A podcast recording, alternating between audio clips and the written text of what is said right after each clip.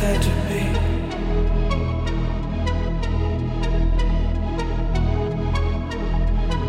I prefer to be star in the sky and space.